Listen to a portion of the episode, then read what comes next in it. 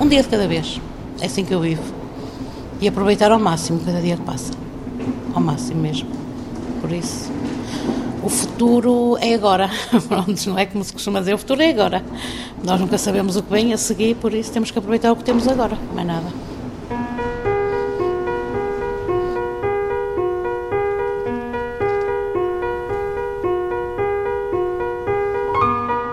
Como é que dá aqueles beijinhos bons? Um beijinho. Ai, que docinho. Ai. Hum. João foi o primeiro doente a entrar no castelo, o primeiro rei. Podiam dar-lhe vários cognomes: o resistente, o sorridente, o beijoqueiro. É o João. Ele abriu a casa aqui. Beijos docinhos dele. Tão querido. Hum. Não é? Eu olho para o João e quando ele me dá aquele sorriso e dá-me aquele abraço com aqueles beijos replicados, para mim podia ser o último. João, explica à mãe, tem síndrome de Alvorden-Spatz, uma doença neurodegenerativa por acumulação de ferro no cérebro. É um problema genético, hereditário, ah, não tem cura. E a longevidade da vida deles são 15 anos, mas é num estado vegetativo. A irmã chegou a esse ponto aos 8 anos e ela faleceu aos 9. Aos 39 anos, Fátima Lopes já assistiu à morte de uma filha. E é muito difícil, ah, porque a primeira experiência é, é dramática, mas a segunda ainda pior. E estou cá para isso. É assim, a primeira vez eu pedi ajuda em todos os aspectos uh, psicológicos, andei num psiquiatra, andei num psicólogo, andei a tomar medicação. Foi uma virar de uma, de uma página muito grande e eu sou uma sobrevivente como o João é. Somos dois sobreviventes, ele é o meu herói, porque ele já ultrapassou a morte, teve duas situações de risco de vida e ele já superou mas espero bem que a nossa estrela que está a olhar por ele, que olhe por mais algum tempo e que dê dignidade é, enquanto ele estiver entre nós. Mais algum tempo com dignidade é o desejo desta mãe. Eu sou mãe, eu sou cuidadora e sou uma mulher uh, que estou aqui para levar isto adiante até ao final. Eu já tive um final, não é? mas continuei. O primeiro final de Fátima aconteceu quando a filha tinha sete anos. Quando engravidou do segundo filho, ela ainda não sabia que Alexandra tinha a doença. O diagnóstico veio aos quatro anos da filha. João estava a caminho dos dois. A seguir à minha filha fazer o teste, eu fiz o teste também molecular e venho a percentagem a confirmar que eu tenho 25% da doença. Tenho o gene que herdei, mas é uma doença hum, que não tem cura, que é muito difícil de gerir tenho, tenho geri-la a nível emocional, porque há, há doenças que se adquire com a idade. E neste caso. Quer parar um bocadinho? Se calhar.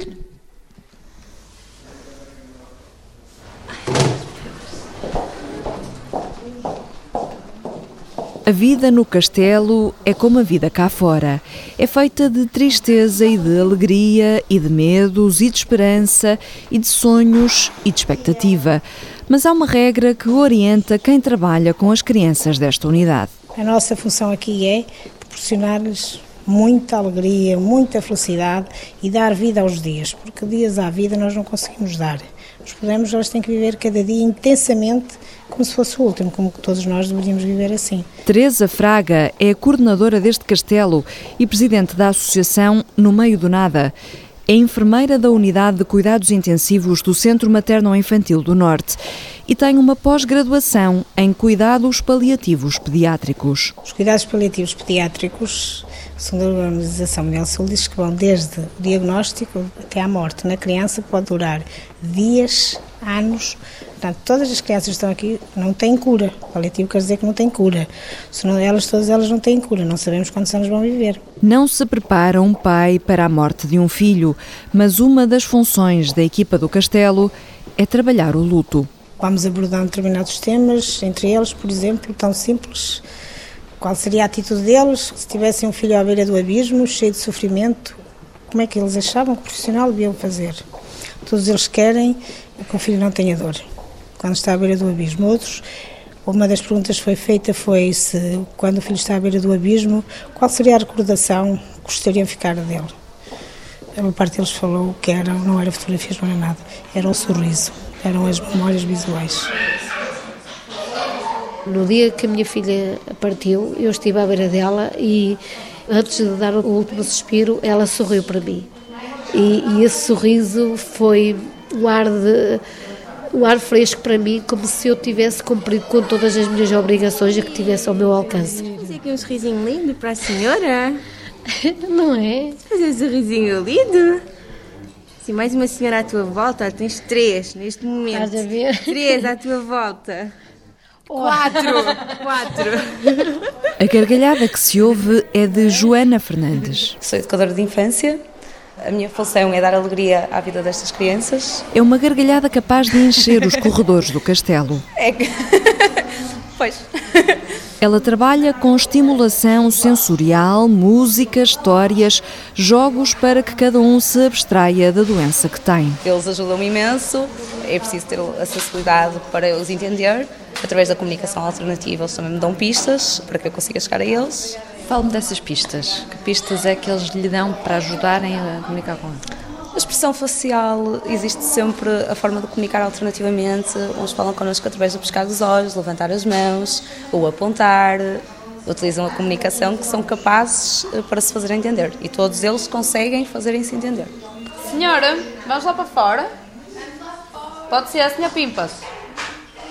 Nós os coelhinhos e os patos. Queres levar esse contigo? Se queres levar esse contigo, vamos lá, Joana é uma lição de vida todos os dias. Eu desde que cheguei cá cresci imenso, tanto como profissional como pessoalmente, como é evidente. O que é que aprendeu a esse nível? Provavelmente a dar valor às coisas realmente importantes. Essa é talvez a maior lição que se aprende com estes miúdos, tanto quem aqui trabalha como os pais. Como é que tu te chamas? Ah, pronto. Afonso tem 3 anos e um sem número de complicações. Explica o pai José Neves. Portanto, o Afonso nasceu com uma atresia no esófago, já fez a união, tem um, um aperto, uma tal chamada estenose, nasceu com uma imperfuração anal, neste momento tem colostomia, tem um, só um rim a funcionar e eh, de tantas infecções urinárias que ele foi tendo ao longo da vida dele, então a equipa médica optou por fazer esta tal chamada, o, o buraquinho atrás, que é a tal urostomia, que é um saquinho, onde automaticamente ele faz através daí. Quando nasceu, Afonso ficou nos cuidados intensivos. Aos cinco meses, entrou em coma. É uma criança alegre, bem disposta, faladora, mas os problemas continuam lá. Afonso ainda não é alimentado pela boca e por isso tem também problemas de desenvolvimento da fala. Nós achamos que sabemos tudo na vida e afinal nós queremos sempre uma vida bonita para nós, mas é assim, nós com ele aprendemos muito é fácil. A gente às vezes, nós adultos, que achamos de tudo e mais alguma coisa, uma simples dor de cabeça, uma dor de costas, isto e aquilo, e olhamos para ele e digamos assim, ele, o que é que já sofreu? O que é que irá sofrer? É um copo de? De Sumo. Sumo.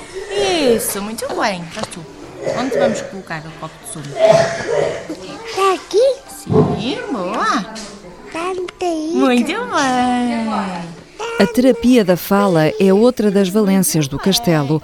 Diana Silva está com Afonso na sala de atividades. Para ele é uma brincadeira, para ela é trabalho. Olha, olha a Diana falar contigo. É o copo de sumo. Faz tu. Como faz a cobrinha? Sumo. Sumo, boa, muito bem. Mais, o que temos mais na festa? Trabalho muito a parte da articulação, porque ele tem alguns fonemas que não consegue dizer, também porque não é estimulado, eh, portanto, o facto de ele não ser alimentado por via oral também faz com que tenha assim um atraso ao nível da motricidade orofacial e depois a fala também fica um bocadinho comprometida devido a esse fator. O que é que há mais na festa? Na sala há dragões e princesas nas paredes, aviões e balões de ar quente no teto e no chão tapetes coloridos e tudo aquilo que há num quarto de crianças, como se fosse um jardim de infância.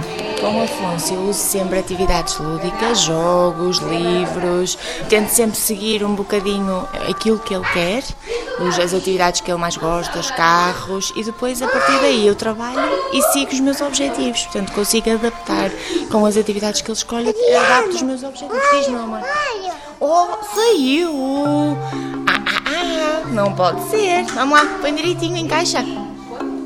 Isso, boa!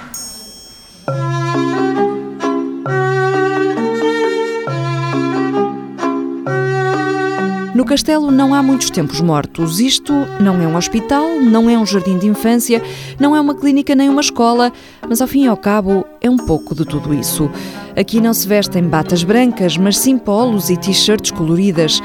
Aqui cruzam-se várias valências. Há enfermeiros e fisioterapeutas, uma terapeuta da fala, uma farmacêutica, uma nutricionista, uma psicóloga, uma educadora de infância e um professor do ensino básico.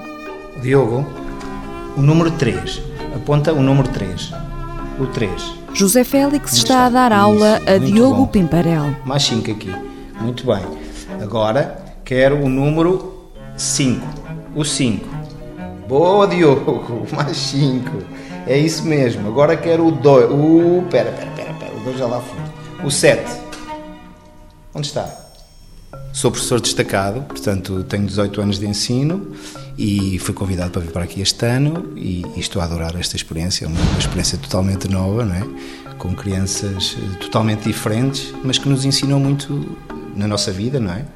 Estas famílias é que nos ensinam um pouco o que são as dificuldades, as verdadeiras dificuldades. José Félix adapta o trabalho a cada uma das crianças. Eu faço um trabalho cognitivo, portanto, desenvolver capacidades cognitivas e também motoras, em termos de lateralidade e bilateralidade. Cada aluno tem cerca de uma hora com o professor. Para haver mais interação, nós temos que arranjar pequenos truques para conseguirmos comunicar com eles, porque interessa-nos, acima de tudo, dar-lhes qualidade de vida.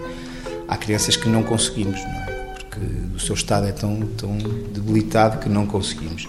Mas estas crianças que vêm, que não falam, temos que arranjar maneiras alternativas de comunicar. Por vezes só conseguimos descobrir ao, ao fim de uma semana, ao fim o pescar do olho, o, o sorriso quando ele hum, olha para determinado objeto. Portanto, acaba por ser um bocado intuitivo também. E depois repetir, temos que repetir para ver se é aquilo que de facto é aquele sinal que ele nos está a dar. No caso do Diogo, ele já pisca o olho, já identifica aquilo que quer com um sorriso e conseguimos ver também que ele gosta de determinadas músicas. Ele é mais para as músicas pimba, não é, Diogo? Pois é. Diogo tem síndrome de Adams-Oliver, uma doença rara que fez com que ele nascesse com parte do cérebro à vista. Saiu recentemente de um coma e chegou ao castelo sem mobilidade. Mas a história dele é muito mais longa do que isso.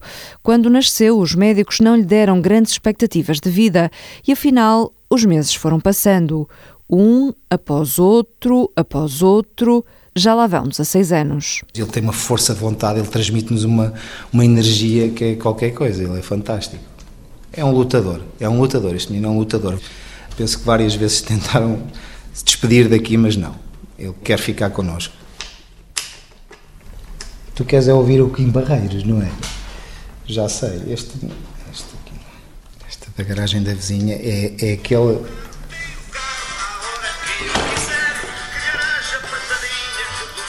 Então, vamos lá, bater as palmas.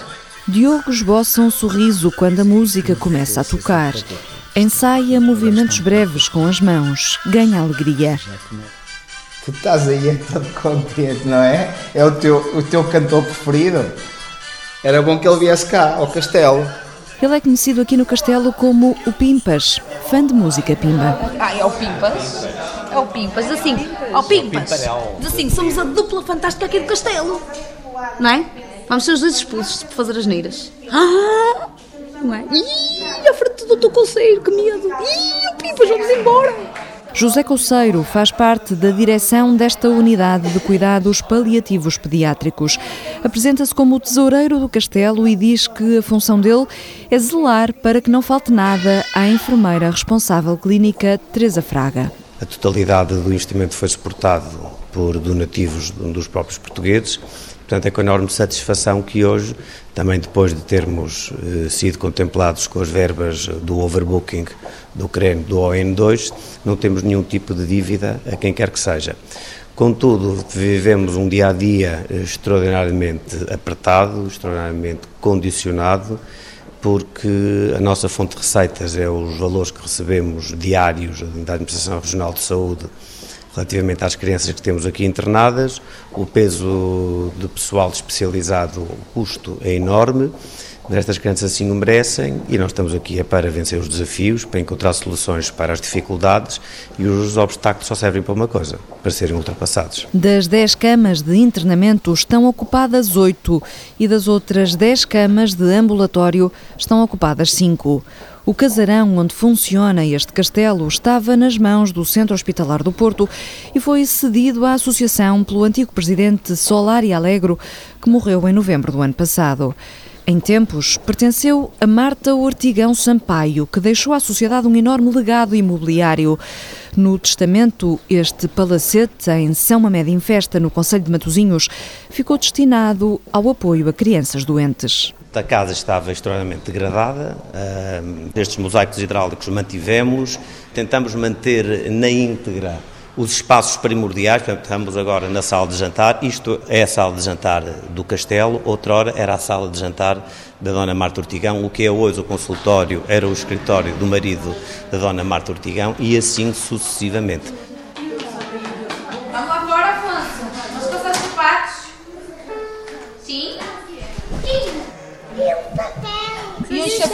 Copo.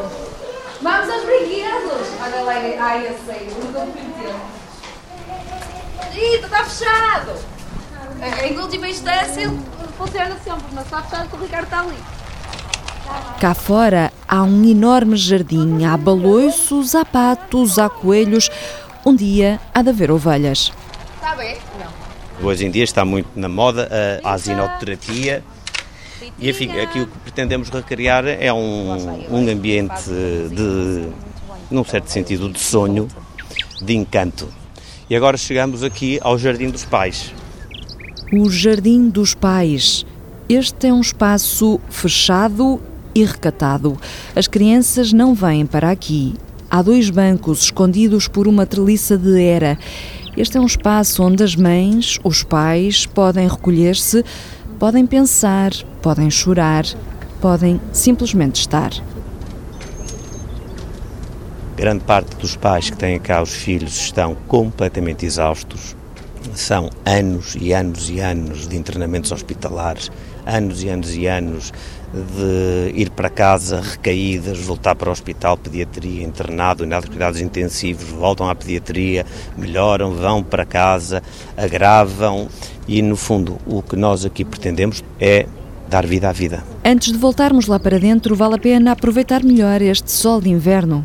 Chegamos aqui à zona do parque e estes cinco canteiros que vê aqui são cinco canteiros que alternadamente ou são preenchidos com plantas que deem estímulo sensorial pelo olfato e temos este que me vê aqui à frente que trabalhamos o, o estímulo sensorial pela diferente tipo de textura que as folhas têm. Para quê? Para que as crianças, ao passarem possam encostar a mão às plantas e sintam num canteiro folhas ásperas e mais macias, ou num outro canteiro, como este aqui que tem aqui alfazema, além tem, eh, tem cebolinho, sálvia, para quê? Para que os estimule eh, do ponto de vista do olfato. Junto aos canteiros há um baloiço especial para cadeiras de rodas, já que a grande maioria das crianças do castelo não anda pelo próprio pé.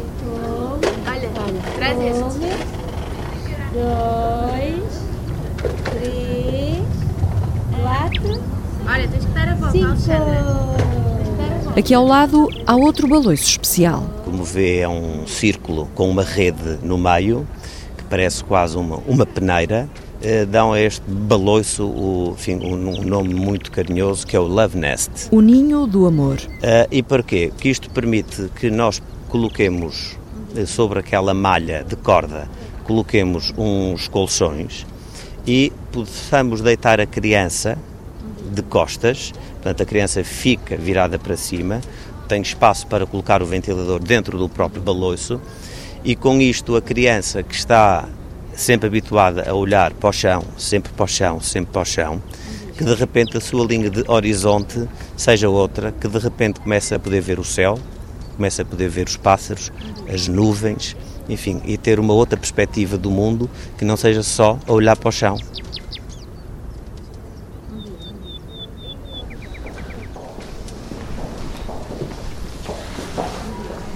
Na sala de fisioterapia, Inês Pereira está a trabalhar com o Ruben. É um menino que está cá internado, teve um traumatismo craniano, uma história assim um bocadinho complicada, levou acidentalmente com uma bala e ainda tem a bala alojada no, no cérebro. Pronto, e disso resultou um quadro bastante grave e no traumatismo craniano. O Ruben não tem ação nenhuma motora. O nosso trabalho com ele é tentar dar conforto, prevenir muitas deformidades, porque uma característica deste tipo de patologia é eles terem espasticidade, que é um aumento do tónus que cria depois deformidades. Então nós tentamos fazer um bocadinho a mobilização para tentar evitar que haja mais deformidades, porque senão depois também gera dor e assim. Tentamos depois também trabalhar um bocadinho a função e no caso do Ruben trabalhar um bocadinho de controle postural e ganhar um bocadinho de controle a nível do tronco e cabeça, que não, não tem nada disso, temos um quadro de dependência total. O caso de Ruben foi notícia em 2015. A criança atingida com um tiro na cabeça continua internada com um prognóstico muito reservado. alojada na cabeça uma bala na têmpora esquerda. Saiu numa ambulância especializada em transporte pediátrico para o Hospital de São João no Porto onde foi internado na unidade de cuidados intensivos. Ruben brincava com um amigo e os dois encontraram uma arma. Foi acidentalmente baleado. Sobreviveu, mas ainda tem a bala alojada na cabeça. Está consciente, mas por enquanto ainda não fala, nem anda, nem come. Fica agitado porque estão a falar dele apesar de ter este quadro assim de bastante dependência, em termos cognitivos e em termos de compreensão, compreende tudo e está bastante consciente do que aconteceu e tem memória do que lhe aconteceu. Por isso, há que também ter cuidado quando estamos ao pé destas crianças, o que falamos, porque eles entendem, não é? E isso depois pode gerar também um bocadinho de ansiedade. E isso nota-se nos padrões espásticos eh, do Ruben. Se ele estiver mais ansioso ou, ou situações que emocionalmente o incomodem, ele fica mais tenso. Nesta sala, os fisioterapeutas tentam melhorar a mobilidade das crianças. Há muitos estímulos sensoriais aqui à volta: um tapete de estrelas luminosas, uma coluna de água borbulhante e colorida e uma cama que produz vibrações de acordo com a música. Por cima o colchão é de água aquecido e essa vibração que é feita da câmara de ressonância que tem embaixo é passada através da água e uh, dá esse estímulo tátil, não é? Às crianças que lá estão. O fisioterapeuta Luís Santos explica que trabalha também com a parte respiratória neste espaço onde se procura o relaxamento das crianças. É um cantinho que eles gostam porque eles vêm para aqui, sentem-se bem, é um lugar também mais recatado. E lá está, é um lugar onde eles sabem que uma hora vão estar aqui com o toque e essa hora é só para eles. E então eles gostam muito de estar, tanto é que os que têm autonomia, eles de vez em quando vêm e fogem um bocadinho para aqui para estar aqui neste lugar mais calmo.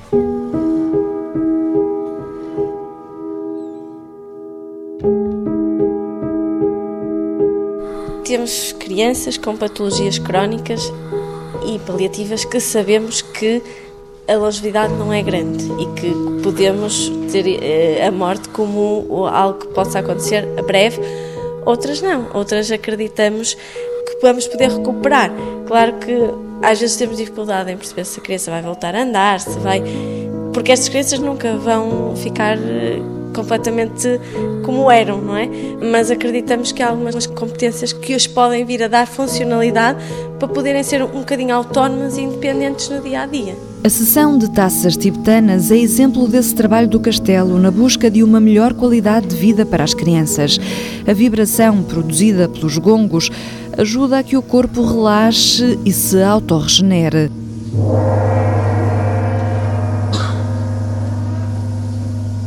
Estas atividades vão acontecendo aos sábados com frequência. A família é convidada a participar. João Pedro Neves tem 15 anos, é irmão do Afonso e veio experimentar o Reiki. No início disto pensava que era tudo uma mentira, mas no final acabei por ter uma, ideia diferente.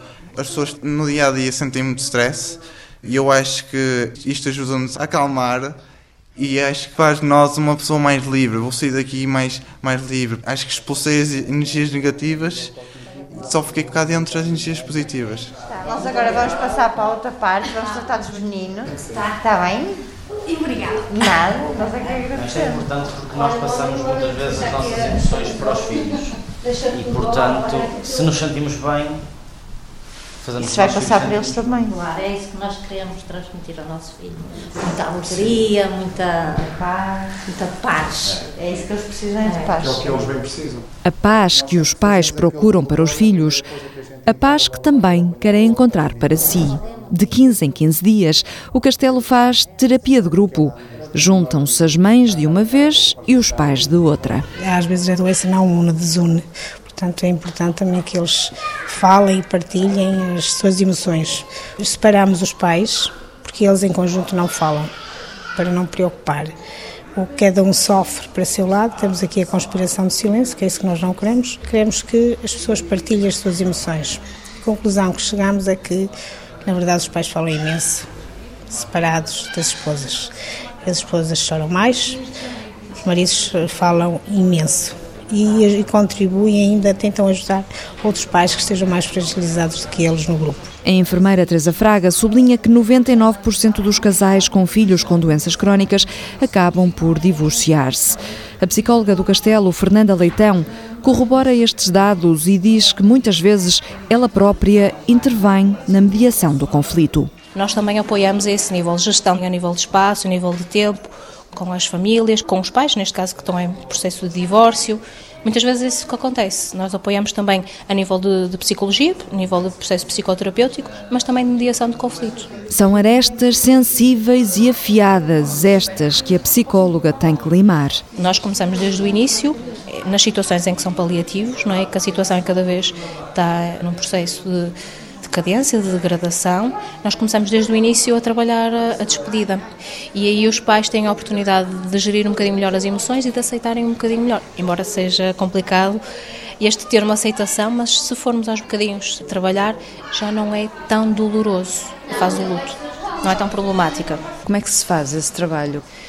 Tanto espaço, espaço para eles falarem, expressarem-se emocionalmente, estimular um bocadinho também a despedida, não é? Nos casos em que se justifica de facto isso, o que vai acontecer, não sabemos quando, porque nunca sabemos quando é que alguém vai morrer, não é? Mas podemos perspectivar um bocadinho como algo próximo e ao darmos a oportunidade para eles falarem, para expressarem-se emocionalmente, é essa forma de nós, portanto, de nos posicionarmos e de nós intervirmos também a esse nível. No grupo de apoio, os pais desabafam, às vezes choram, muitas vezes emocionam-se, quase sempre saem de lá mais aliviados.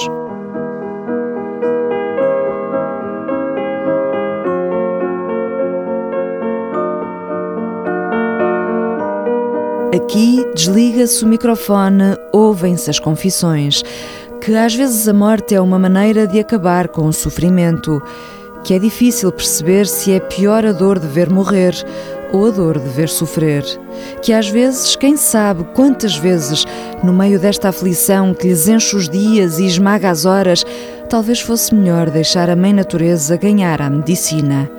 São desabafos que ficam lá dentro, são contradições que desatinam, são angústias que não escolhem caminhos, são medos que se mascaram. Cá fora, todos procuram o mesmo: dar mais vida aos dias dos filhos. Sobram muitos dias, sobram poucos dias, sobra um dia de cada vez. Tem que ser é, um dia de cada vez, vamos com calma. Nós queremos tudo para ontem e não pode ser. Chegamos a uma conclusão que realmente é assim um dia de cada vez, devagar, com calma, e lá de lá chegar. Eu penso no futuro, penso um dia que hei de ser feliz. É? Que estes anos todos que eu vivi intensamente dedicado aos meus filhos, hum, eu acho que vou estar nas Maldivas, debaixo de um guarda-sol a tomar uma caipirinha ou um sumo qualquer. Agora, tirando disso, eu queria ter uma vida como qualquer outra pessoa que eu pretendo ter, mas não sei daqui a quantos anos, não sei. Eu não penso muito a longo prazo, eu penso mais dia após dia, porque é assim que o Rafael tem uh, progredido. Penso um dia de cada vez, mas acredito e tenho fé que o Rafael há de recuperar e há de voltar a ser o Rafael que era nunca se deve antecipar os problemas, porque vamos estar a viver uma coisa que nós não sabemos se vai acontecer ou não. Então também não, é óbvio que não vou ter expectativas demasiado elevadas, mas vou vivendo os problemas quando eles vão aparecendo, não é? Vivendo um dia de cada vez e evitando assim dramas, ou seja, tentar viver da melhor maneira possível, não é? Dentro de todo o circunstancialismo. José Neves, Fátima Lopes, Joana Vilela, Jorge Moreira são pais e mães que aprenderam a viver assim, um dia de cada vez. A mesma regra serve de fio condutor a Maria Santos ou a Carlos Mendes ou a Isabel Bandeira, que já viu morrer um filho. Desde que tive o Arthur e que vi que tinha problemas, a minha solução foi arregaçar mangas e seguir em frente. Ou então ficava depressiva e não ajudava o meu filho, porque eu ao, seguir em frente estou a ajudá-los e ajudá-los a que eles tenham uma vida com qualidade e que sejam felizes e que conheçam tudo da vida o tempo que cá andarem, muito ou pouco, dar-lhes aquilo que eles merecem. E que nós também merecemos, não é? Ser felizes com eles, o tempo que eles cá estão. Isabel é fala de Arthur é, como se ele ainda fosse vivo. Eh, se falar nele, começo já a chorar, porque as saudades são muitas, a dor. É uma saudade que. Pronto, a forma que eu tenho de viver o dia a dia com isso é falar dele. Aliás, há pessoas que chegam-me a perguntar que idade é que ele tem. Ele não tem, ele tinha, não é? Porque eu falo dele como se estivesse com ele. Ele está comigo. Nestas mães e pais há um motorista, uma caixa de supermercado, um advogado, um militar da GNR, uma auxiliar de ação médica, uma desempregada. Mas esses são apenas os rótulos deles. Não interessa quem é quem, quem faz o quê, interessa sim o que têm em comum. São pais e mães, têm filhos com doenças graves que estão a receber cuidados continuados ou paliativos. Querem dar-lhes qualidade de vida e ser felizes com eles. À maneira deles, com o apoio dos enfermeiros, dos fisioterapeutas, do professor, dos voluntários, dos educadores, dos auxiliares de gestão. Tudo isto num castelo onde são todos reis e rainhas, príncipes e princesas e ninguém tem medo de fantasmas. Então, o Gabriel viu um fantasma abrir a porta e escondeu-se debaixo da almofada a tremer muito, muito, muito. Ah, pois mostro, olha ali ele a tremer. Estás a ver? Ele ficou tão aflito, tinha visto o fantasma junto ao interruptor e de repente. Está aqui, fantasma. Oh, olha aqui o fantasma. Apanhei-o. Apanhaste o fantasma! E o fantasma aproximou-se da cama e mesmo a tempo que ele andava, o soalho rangia e fazia. Onde é que está o pai? Ah, está aqui. Onde estás, Gabriel? Perguntou inquieto.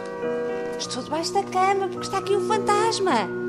Oh filho, sai já daí depressa. Olha que não é nenhum fantasma, o que é que é? É o Ruby que estava com o lençol por cima. E como é que fazes este fantasma? Faz.